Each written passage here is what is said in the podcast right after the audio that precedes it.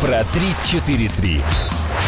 Всем привет, это подкаст чемпионата Лиги Чемпионов. Меня зовут Григорий Теленгатор, напротив сидит Кирилл Хаид. Привет. Если вас смущает слово «подкаст», это что-то вроде аудиостатьи, хотя на самом деле нет, или шоу на радио. В общем, такой формат, который удобно слушать а, на парах, чтобы не слушать преподавателя, в машине, создавая аварийные ситуации на дорогах. А еще, наверное, удобно охранникам. Такой стоишь, такой security, один наушник в ухе, слушаешь. А тут мы. А, а, а тут бац и мы, да. Ну, в общем, погнали, погнали смотреть, что произошло. И мы глянули комментарии к предыдущему подкасту. Кажется... Не всем зашел твой монолог. Ювентус.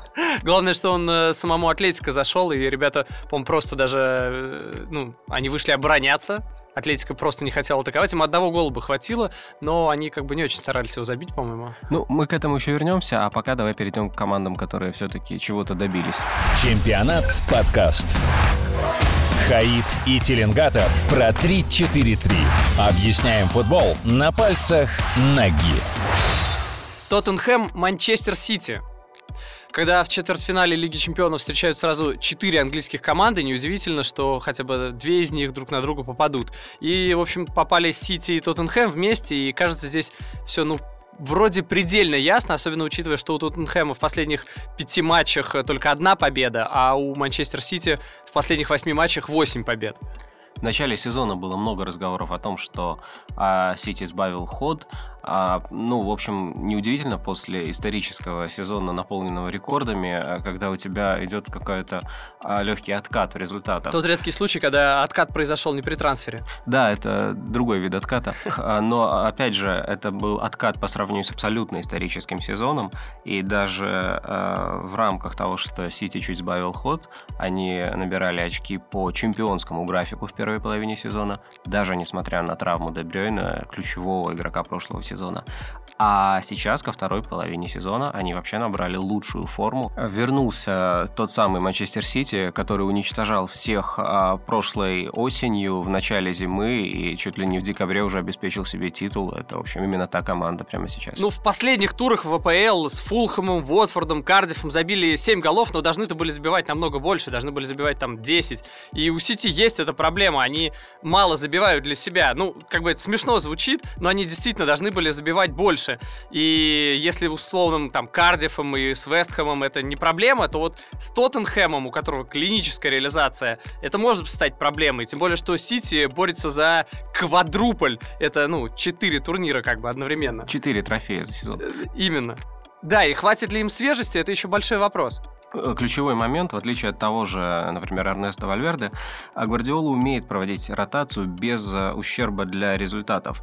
А вот насколько важен даже Фернандини, ему просто нет прямой замены в составе, э, но когда он выбыл из-за травмы не так давно, Сити без него выиграл э, все матчи, то есть подстроились, как-то использовали Гюндагана э, на этой позиции. А, тем не менее, конечно, лучше всего понимаю структуру командного движения именно Фернандини, поэтому для Сити хорошо, что он как раз а, недавно восстановился. Он больше Гюндагана устойчив к прессингу, как разыгрывающий плеймейкер. Давай перейдем к проблемам Сити, потому что, с одной стороны, это, конечно, фаворит. Для меня один из двух фаворитов вместе с Барселоной, но есть проблемки у Сити, и, может быть, одна из главных проблем — это левый защитник. Какая была ситуация? В начале сезона эту позицию четко закрывал Минди. Отлично все было. Потом, бац, травмировался Минди. Гвардиола долго выбирал замену, смотрел разных игроков и выбрал Зинченко, хотя Зинченко — это, ну, не самый левый защитник э, в мире. Почему он выбрал его? Ну смотри, Зинченко тренируется э, под руководством Гвардиола уже второй год, и э, он хорошо начал понимать э, принципы командного движения. Если, ну, если упростить немножко, то крайние защитники у позднего Гвардиолы, вот сейчас, они двигаются не как электрички туда-сюда по маршруту, а как кони в шахматах. Ну, то есть ключевой момент а, вовремя сместиться в центр, а, когда там освобождается а, пространство. И Зинченко этому научился. Это это, кстати, абсолютно полезный в прессинге игрок, кроме этого. Поэтому то, что он завоевал место в старте, абсолютно заслуженно. Ну, теперь-то сломался еще и Зинченко, капздец, потому что сначала Минди сломался, потом Зинченко сломался. Слава богу, там нет ничего тяжелого, то есть он дней на 10 сломался, но матч э, ближайший 1-4 он пропустит, и кто его заменит, я не очень понимаю. Нельзя исключать и такой экзотический достаточно вариант с э, Лапортом. Он точно может, он играл и хорошо играл на левом краю, экзотически, потому что он слишком хорош в центре, просто не хочется его там терять. Поэтому, э, скорее всего, будет либо Делф, либо Данила, а скорее Делф, который а первый выбор э, Гвардиолы как запасной на эту позицию. Что касается Тоттенхэма, то там своя парадоксальная дичь. Выбыли два ключевых игрока, ну, понятно, это Кейн и Дели Али, плюс еще отсутствовал Моро, и команда шла без потерь. Но когда Кейн вернулся, пошла серия неудачных матчей. Четыре поражения и ничья в шести играх. И это против всех законов логики. Ну, я бы не назвал этот отрезок а, прямо провальным. А провалы были локальные. Например, вот второй тайм с Саутгемптоном, это прямо провал. А, хотя в первом тайме, опять же, э, можно было просто э, делать второй тайм формальностью, решать все. Матч с Арсеналом, который закончился в ничью, э, по результату не провал, но, допустим, тоже, да, слабый по качеству. А проиграть в гостях Ливерпулю, это точно не провал. А, тем более, что, ну, по-разному там вообще могло закончиться, да. А Почетина сильно перемудрил с э, стартовым планом, с тремя защитниками. А после перерыва исправился, и Тоттенхэм вернулся в игру, в общем-то, против Ливерпуля на Энфилде вернуться в игру, это показатель... Дорого стоит, да? Да, прочности команды. А что там еще? Ну, поражение от Бернли, конечно, звучит ужасно, но нужно же понимать, что все-таки специфика Бернли. Это а, команда изначально выходит так, как будто счет 0-0 ее устраивает. С ними очень неудобно, а если она забьет первой, то тем более. Бернли забил а, первым точным ударом. Это, ну, ну максимально неудобно. Слушай, сценарий. ну тут при желании можно найти оправдание даже Олейничеву. Ну, когда он еще раз вылезет с 16 места. Если серьезно, то в реальном мире у Тоттенхэма, ну, просто нет шансов. Фачетин у него, конечно, сильная команда, вопросов нет, славная, замечательная, но ребята уже повторили свой э, рекорд рекорд клуба. Они снова в 1-4 Лиге Чемпионов, но дальше им попался, ну, как я уже сказал, просто для меня один из фаворитов турнира, который не просто фаворит турнира, он еще находится на подъеме, а Тоттенхэм как раз отлетает от Бернли. От Бернли Карл у Клары украл кораллы. Ну, или я ошибаюсь, у Тоттенхэма есть шансы? Вообще многое зависит от э, схемы и от стартового плана. Например, вот 5-3-2 с Ливерпулем не сработали, потому что Ливерпуль слишком быстро проходил центр поля. Э, пришлось срочно перестраиваться на 4-2-3-1, чтобы лучше тормозить атаки. Мне кажется, что было бы э, логично использовать э, 4-3-1-2, потому что это, это схема, которая была, использовалась на протяжении лучшего отрезка матча с Челси, когда Тоттенхэм выглядел прямо очень хорошо. К тому же схема хорошо знакома команде. А в любом случае можно ждать, что Тоттенхэм будет сушить игру, то есть не парковать автобус, да, а именно сушить, а, защищать прессингом опасные зоны. А, обрати внимание, что в матчах с Челси и Ливерпулем на две игры на все команды всего 6 ударов в створ. Да, я обратил, да. А, это много говорит о плане Тоттенхэма на топ-матче. А Тоттенхэм не создает столько, как Сити или тот же Ливерпуль, и вообще больше зависит от реализации. Вот э, с Саутгемптоном не реализовали свои моменты в первом тайме, ну вот и поплатились. Но в целом для Тоттенхэма э, такое как бы, легкомысленная реализация это нетипично. А я бы исходил из того, что команда извлечет максимум даже из тех немногих шансов, и за счет этого достойно поборется. Э, но не более. Чемпионат подкаст. Хаид и Теленгатор про 3-4-3. Как играют ваши любимые команды. Ливерпуль-Порту. Ливерпуль не без проблем прошел Баварию, а Порту с еще большими проблемами одолел Рому только в дополнительное время. Кстати, Ливерпуль и Порту уже отлично знакомы. Да, в прошлом году познакомились. Порту встречался с Ливерпулем в плей-офф Лиги Чемпионов, проиграл домашний матч 0-5. Я представляю себе, как было это знакомство. Ливерпуль такой, о, приятно познакомиться, и Порту вообще неприятно было познакомиться. Да, но тут важно понимать, насколько с тех пор обновились команды. А у Порту тогда за атаку, собственно, отвечали те же люди. Марега, Атавио, Хесус Корона. Тикини, Брейми, собственно, на фланге. Все те же, что и сейчас, разве что Брейми сейчас в основном на замену выходит, а Корона в старте. А вот в защите Милитао и Пепе новые люди. Ага, новейшие люди, особенно Пепе. Перспективный игрок, давит э, шипами лежачих с 2008 года. Ну да ладно, он-то как раз все равно не сыграет из-за перебора желтых карточек. А в Ливерпуле все поинтереснее. А только мы привыкли, что Ливерпуль медленно, постепенно перестроился с прошлогодних 4-3-3 на 4-2-3-1 с Фабини и Кейта, иногда еще и Шакири э, в старте выходил а, под нападающими и с Салахом на острие, но пошел новый тренд. На топ-матче Клоп ставит прошлогодний состав и в прошлогодней же э, расстановке. Из последнего вот э, с Тоттенхэмом сыграли 4-3-3, Милнер, Вейналдум, Хендерсон в полузащите, старая тройка с Салахом на фланге в нападении, а с Баварией э, с первых минут было то же самое. А в чем разница? А в прессинге. 4-3-3 в интерпретации Клопа а, лучше подходит для высокого прессинга. Это более агрессивная, агрессивный способ встречать соперника без мяча. Может страдать качество контроля мяча, но зато лучше атакуется свободное пространство. В этом смысле а, особенно решают э, Милнер и Хендерсон. Но есть и другая деталь. Да? Тот, тот же Фабиньо, который а, изначально мог играть только в паре с другим опорником, сейчас уже достаточно адаптировался, чтобы играть единственным опорником э, клоповских 4-3 4-3. И Кейта может занять место левого бокс-то-бокса. И все вместе это дает, что Клоп в последних матчах уже может ротировать состав, не меняя любимую схему, и он активно этим пользуется. Ну, в общем, пару голов Ливерпуль забьет. Ну, конечно, забьет, но для меня главное изменение другое, потому что вот год назад у всех на уме был Салах. Все Салах, Салах, Салах, Салах. И он делал гол, гол, гол, гол. Теперь ситуация другая. Люто штампует голы уже не он, а скорее Мане. Он реально выглядит лучше, стабильнее, он э, постоянно он и забивает, и он постоянно накручивает соперников, резко меняет э, направление атаки, свою обводку туда-сюда. То есть он стал главной звездой Ливерпуля сейчас. Разве нет? Э, все говорят о том, какой Мане, как Мане крут в этом сезоне, но вообще-то он крут не в этом сезоне. Он в принципе очень крут, и э, в прошлом сезоне э, он был менее заметен, э, потому что он меньше забивал, но вообще-то там по ожидаемым голам, по тем же XG, а разницы-то никакой нет. То есть у него улучшилась реализация, но сказать, что это главная звезда Ливерпуля в атаке, а в прошлом году там, он был на подхвате, нет, нельзя.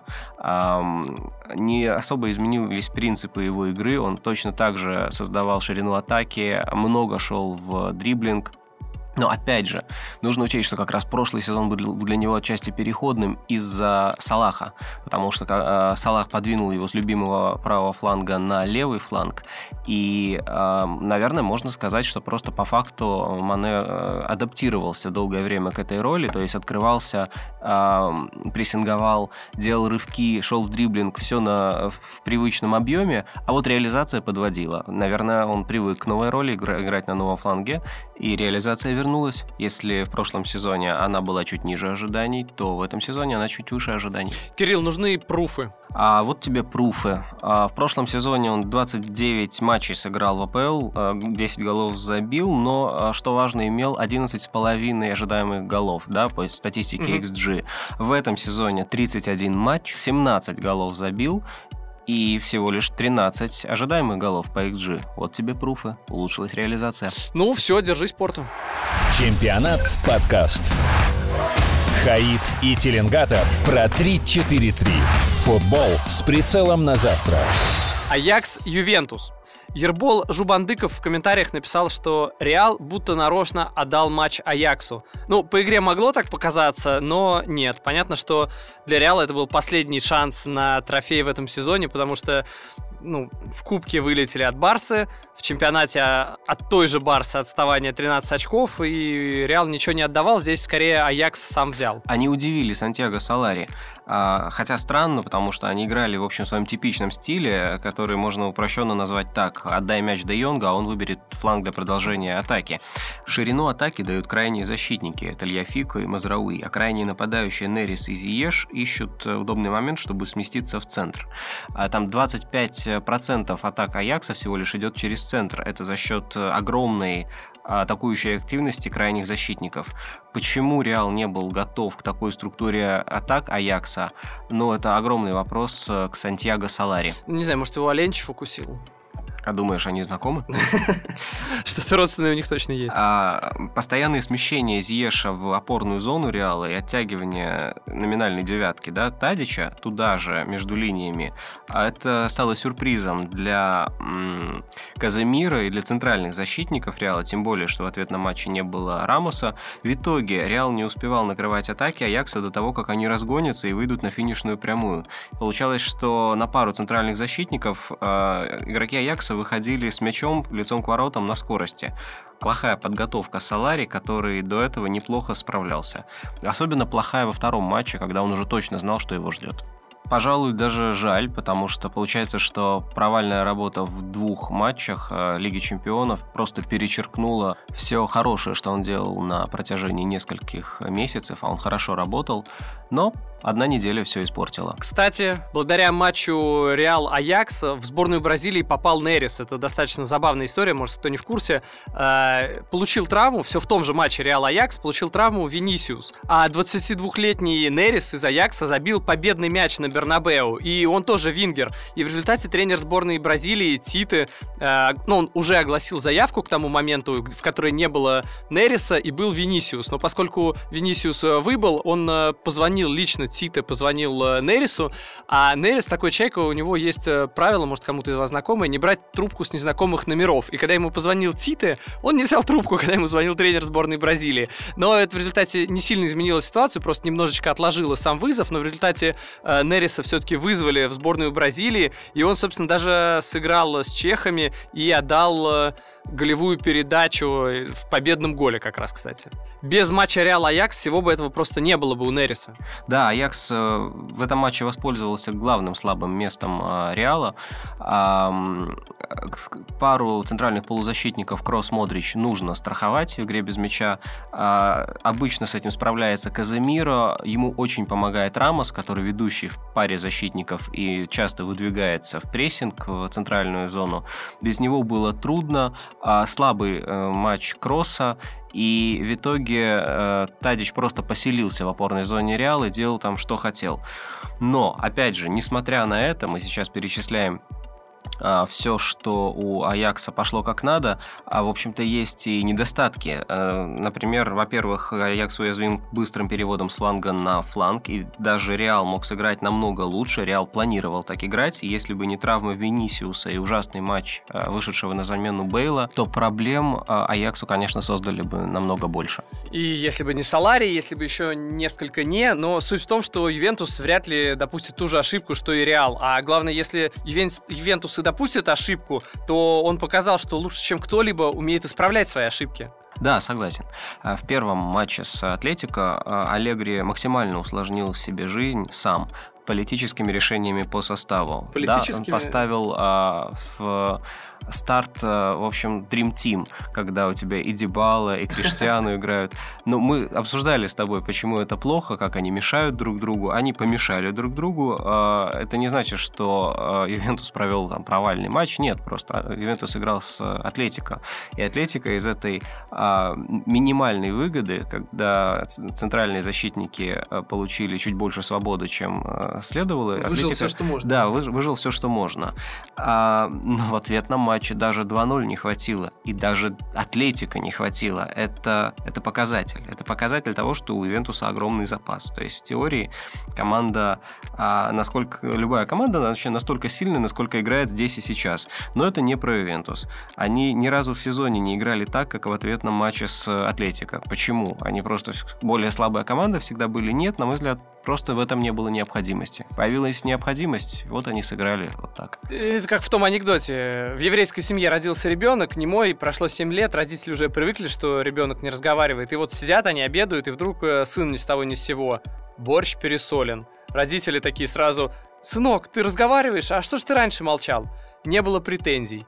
Ну, так и Ювентуса. Э, Ювентус родной, ты что же раньше так не играл? Ну вот, не было необходимости. Если Ювентус включит свою силу на полную мощность, то я не очень представляю, что может спасти Аякс. И я бы добавил э, еще как фактор риска, что Аякса смелый прессинг. Э, то есть, чтобы не допустить ситуацию один в один в центре защиты, приходится давать э, свободу кому-то из соперников. А с Реалом, когда один игрок отвечает за двоих на дальнем от мяча фланге, например, это был Регелон. Таким образом, Регелон и Бейл потенциально оказывались вдвоем против Мазрауи. Если бы они атаковали быстрее, конечно, это создало бы больше проблем Аяксу. А то, что это не случилось, ну, тренерская ошибка, мы уже говорили. Да. Столари ошибся, но вряд ли Аллегри повторит эту ошибку. Либо Аякс будет наказан за слишком смелый прессинг, когда он даст свободу кому-то из э, игроков, будь то, неважно, Банучи или Александро, это в любом случае рискованно. Либо вынужден будет отказаться от э, своего фирменного прессинга и сыграть более осторожно. Более осторожно это как? А, ну, например, вступать в прессинг ниже, только на своей половине поля. Но нельзя исключать, что Аякс даже при осторожной тактике просто заиграется в прессинг. Аякс вообще немножко заигрывается. Мы помним, как а, Де Йонг чуть не привез mm-hmm. с Реалом. Просто на кураже, потому что он настолько уверен в себе. Эта команда очень любит прессинговать. А в таком случае это будет рискованный а, сценарий. А совсем смелым прессингом можно задушить любого соперника а, на каком-то этапе игры. Да, конечно, весь матч делать это очень сложно. Но а, при этом есть риск того, что просто а, Банучи, как он умеет, одним пасом отрежет а, всю команду и выведет нападающего в прорыв. Главное, чтобы Банучи темнокожих ребят не выводил из себя, а то снова скандал будет. Хотя скандал в любом случае будет, если пройдет Аякс, а не Ивентус. В Турине будет точно большой скандал. Аякс доставит проблем, конечно, Аякс будет сложным соперником, а, но как минимум а, структура атак, о которой мы сказали в начале, будет э, слабым местом эм, Аякса, потому что крайние защитники играют высоко. Де Йонг, который выполняет роль опорника, он, в принципе, не совсем опорник, он просто играет в этой зоне. То есть Аякс можно и нужно наказывать за смелую игру на флангах и в опорной зоне. Ну да, Ивентус мастер наказаний. Про 3-4-3. Штраф за парковку на своей половине поля. Манчестер Юнайтед Барселона. МЮ шикарно вытащил матч в Париже. Там, конечно, можно говорить, что команде Сульшера повезло, но парни реально боролись, и этот пенальти, который мог случиться, мог не случиться. Так или иначе, это было круто. Хотя сейчас в чемпионате Англии Манчестер Юнайтед выпал из Еврокубков. В том плане, что дела-то идут плохо. Э, Манчестер Юнайтед вообще крутой, да, но проблемный. А, например, плохо атакуют позиционно и вообще комфортно себя чувствуют только в одной фазе игры при переходе из обороны в атаку, э, желательно быстрым. В топ-матчах играет очень закрыто, все решает А. Контратаки, Б. Погба. Вот э, Вангал недавно сказал, что Сульшер играет так же, как Маурини, только выигрывает. Давайте уточним. Играет э, так же, как при Маурини, но выигрывает благодаря Погба. Самое удивительное, что у Барса тоже проблемы, если говорить именно об атаке. Команда плохо атакует. И да, я это говорю про Барселону она просто побеждает за счет Месси. Огромный вклад Месси в атаку Барселоны виден из статистики. У Барселоны в примере 79 голов, 450 ударов, из них, кстати, 40% дальних, то есть по ударам из опасной зоны, Барселона даже не в тройке в Испании. Но из этого количества у Месси 145 ударов, то есть почти треть, 32 гола и при этом еще 12 голевых пасов. Так что в сумме он поучаствовал в завершающей фазе в 44 голах из 70 э, 59. Ну, это больше половины. Без Месси звезды Барселоны, они ну, кричат «О, Месси, приди, спаси нас от страшного Вильяреала!» Но это звучит просто не солидно. Согласен, звучит, конечно, не очень солидно, но есть и обратная сторона. А, то есть это скучная, может быть, даже не очень эффективная в атаке Барселона умеет играть осторожно, умеет играть довольно закрыто. Это вообще не такая открытая команда, как, например, при Энрике, и в этом сезоне тоже. И пока Месси делает разницу, команда не слишком раскрывается, поэтому есть вероятность, что план Сульшера на топ-матче с Барселоной может не сработать. Напомню, что у нас считается планом Сульшера? Но в больших матчах он делает ставку на а, скорость выхода из обороны в атаку, поэтому на поле одновременно Рашфорд, а, Лингард и Марсиаль. А, но, повторюсь, это не всегда работает. А, как мы видели с ПСЖ, как таковой контр-игры не было в трех таймах из четырех. А про первый мы уже говорили э, в прошлом выпуске, там план развалился в перерыве из-за двух травм в атаке. Во втором матче контр-игры тоже не было, была героическая оборона, но и то помним, что Париж сильно простил, дважды как минимум. То есть все эти быстрые выходы из обороны, они опасны, но э, соперник должен раскрываться, либо соперник должен сходить с ума и дарить голы, как э, ПСЖ в Париже. В такой ситуации Барса не выглядит ну, прям удобной мишенью для контратак среди всех команд, которые играют во владение и стараются во всех матчах доминировать над соперником. Барса, она скорее самая осторожная. У Юнайтед еще остается фактор Пакба, который может одним пасом создать момент даже в неочевидной ситуации, и ради этого он имеет э, такую свободу. А с другой стороны, фактор Месси. Чего кунг-фу сильнее, да? А, кстати, э, вряд ли Пакба будут закрывать персонально, это просто не в стиле Барселоны и Вальверде. А вот Месси могут попробовать закрыть персонально, э, Правда, это не поможет, а, потому что многие пытались. Ковачичу даже пришлось бежать из Испании после этого. А просто Месси в таком случае играет очень командно. Он не атакует, а отходит в глубину, вытаскивает за собой игрока, и это ломает э, ну, оборонительную структуру соперника, ведет к путанице при передаче э, игроков ну и дает дополнительные возможности для партнеров по атаке. Так, ладно, Кирилл, ты у нас эксперт по аналитике. Давай, объясни, в чем шанс МЮ против Барса? Потому что, ну, Барса уже один из двух фаворитов, как я сказал, вместе с Сити, ну и где-то рядом еще, может, Ювентус. Как МЮ может пройти Барселону? Ну, хороший план. Это простой план, но не в нашем случае. А сейчас должно быть соблюдено много условий. Окей, перечисляй. Во-первых, а нужно сдержать Альбу. Это важно, потому что Альба ключевой игрок не просто сам по себе для атак, а как э, связка с Месси. Он сделал три ассиста на Месси в чемпионате, два в Лиге чемпионов. Я не думаю, что мы опять увидим связку Янг-Баи. Они слишком запутались в ПСЖ, но Янгу понадобится какая-то помощь против Альбы. Принято. Во-вторых, насытить опорную зону. Независимо от того, э, ставить к Месси персональщика или нет, его фирменный прием, а это подключение вторым темпом к завершающей фазе атаки, которую он сам начал, это как-то надо блокировать. Есть. В-третьих? Ну, не фалить рядом со штрафной. Ну, тут понятно. Что-то в-четвертых будет? Я думаю, нужно поставить достаточно быстрый состав, чтобы Барса контролировала мяч осторожно, опасаясь э, контратак. Это как раз типичный план Сульшера на такие матчи матчи с доминирующими командами, которые играют во владении. Но, как мы уже сказали, Барса исключение, потому что она довольно осторожно атакует, и это пункт спорный. То есть, выбирая между 4-3-3, которые были в первом тайме первого матча с ПСЖ, самом нормальном тайме по качеству э, из 4 для МЮ, и 4-3-1-2, лично я бы выбрал 4-3-1-2, как минимум, чтобы лучше контролировать Бускетса. А Лингард в этом смысле дисциплинированный игрок, и он может справиться с этой задачей. Это был бы такой хороший сдерживающий план. Если он сработает как надо, да, все сойдется, еще Суарес не забьет из ничего, что с ним тоже бывает. Вот в таком случае, да, можно рассчитывать, что МЮ выиграет. Не проиграет. Аминь. Про 3-4-3. Друзья, это был подкаст чемпионата, который называется «Про 3-4-3». Подписывайтесь на нас, ставьте лайки, ну, если мы их заслуживаем, конечно.